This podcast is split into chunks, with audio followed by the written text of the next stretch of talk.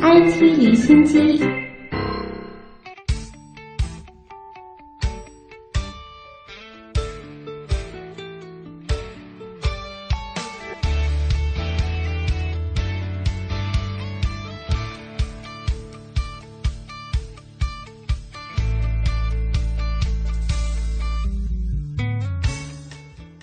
新任科技部部长王志刚今天在人民大会堂部长通道上表示，科技创新本质上是人才驱动，所以在出台科技政策方面，要思考如何让愿意创新、有创新能力、取得创新成果的人得到社会更多的尊重，包括物质层面、精神层面和荣誉层面。关于创新型国家建设，王志刚指出，国家科技创新体系将是一个重点。如何更好发挥大学、研究所、企业、社会等创新主体作用？如何搭建创新体系的目标和路径等，都是下一步重点研究的问题。关于科技体制改革，王志刚表示，要围绕人来加强改革，科技资源配置怎么把国家战略意志、经济社会发展的重大需求和科学家兴趣结合，有所侧重，分类配置资源是改革的一个关键点。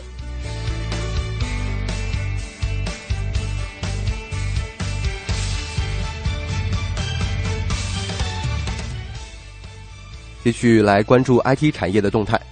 继去年广州等地推出微信身份证后，我国首个基于声纹识别技术的互联网身份认证云项目近日落户贵州，将为更多的百姓提供互网络身份认证服务。据了解，目前身份验证的方法大致分为基于共享密钥、生物特征和公开密钥加密算法的身份验证。而声纹识别是根据语音当中所蕴含的说话人的个性特征去识别一段语音当中所含说话人身份的过程。与其他生物特征识别相比，声纹识别具有不会遗失和忘记、不需要记忆、使用方便等特点。专家认为，从目前来看，声纹技术在各种生物特征里相对比较安全，可广泛应用于金融、交通、医疗、教育、旅游、司法等公共服务领域的认证服务工作。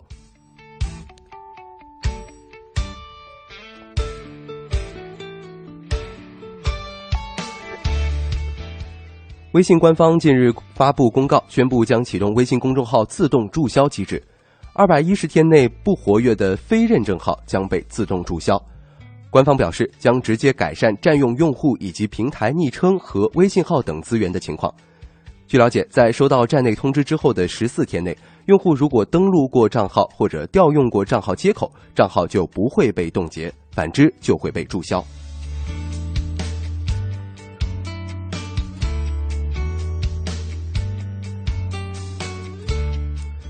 今天上午，不少人的朋友圈被一张课程海报刷屏了。这张海报是新事项读书会公开主办的新事项营销课课程。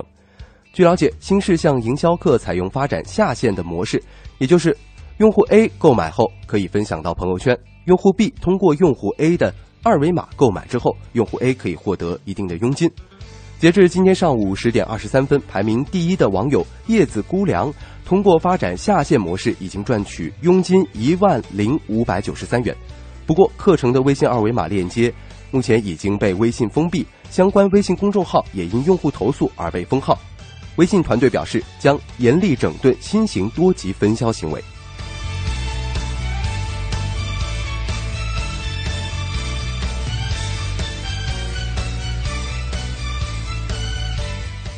中国长城和百度宣布联手构建自主可控的人工智能平台，建设人工智能全球创新网络。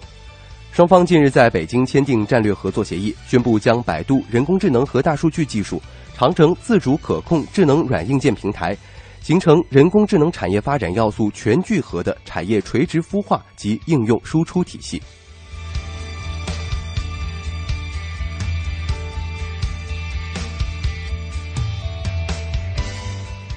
淘宝公司近日低调上线了一款名为“淘宝特价版”的应用程序，主打小件低价商品。一位业内人士透露，淘宝特价版的上线主要对标高速增长、主打低价爆款的电商平台拼多多。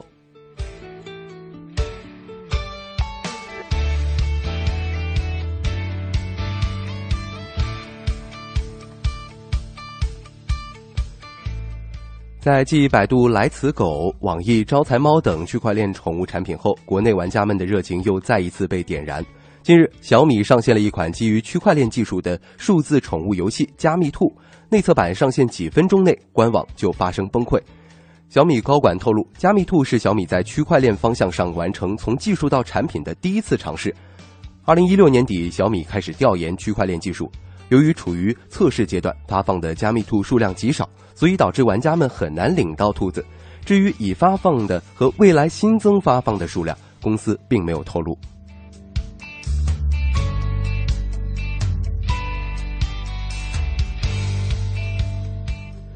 深圳市交委称，近日收到相关举报，经调查，滴滴出行违规投放青桔单车约两万辆。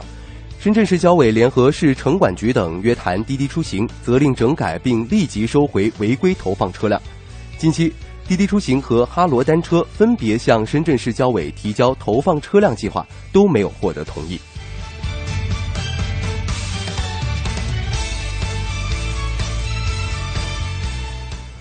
自从承揽大部分芯片研发之后，苹果公司现在又多了个自研组件，那就是显示屏。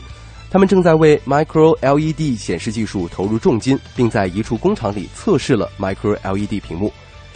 这项技术跟现在手机厂商常用的 OLED 技术原理类似，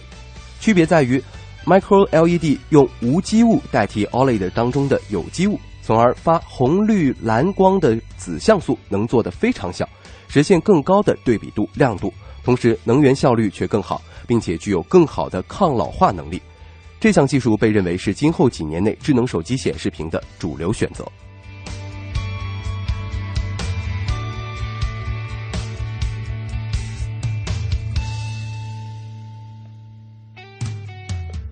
传统零售的巨头沃尔玛一直是将依靠电商起家的亚马逊视为最大的竞争对手。上个月，亚马逊公布了财报，由于消息利好，近期股价一路攀升，如今市值已等于二点五个沃尔玛。相反，沃尔玛公布的财报中，因以牺牲盈利的代价发展电商业务，第四季度经营利润同比下滑了近三成。由于沃尔玛的商储物流并不发达，无法通过中心化配送来节约物流的成本。为解决配送问题，沃尔玛先是在电商领域投入巨资，疯狂的买买买。去年十月，沃尔玛收购了最后一公里的物流平台 Parcel。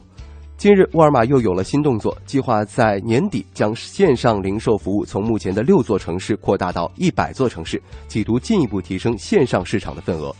预期在今年底，沃尔玛将为全美百分之四十的家庭提供线上零售服务。两家零售巨头的线上线下行动可以说是针锋相对啊！这场对抗究竟是鹿死谁手呢？让我们继续关注。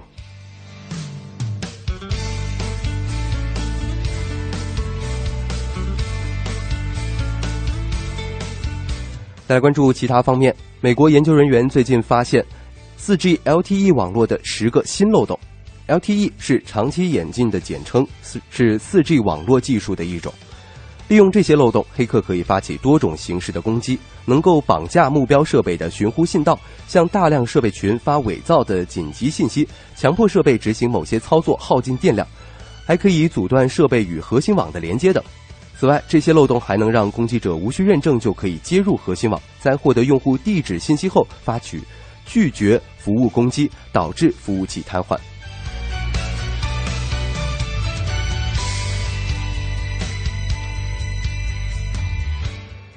法国化妆品公司欧莱雅近日宣布收购一家加拿大增强现实美容公司。这家公司致力于将 AI、AR 技术应用于虚拟化妆、实时模拟生成发色、发型及皮肤诊断等方面。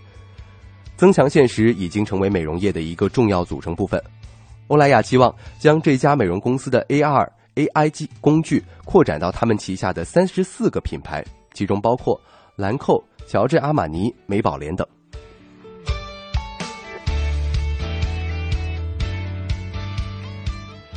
当前，人工智能的计算力、识别力快速发展，但想象力、创造力仍然处在瓶颈。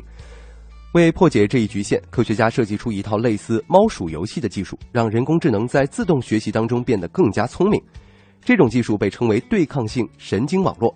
美国麻省理工学院技术评论日前将其评为2018年全球十大突破性技术之一。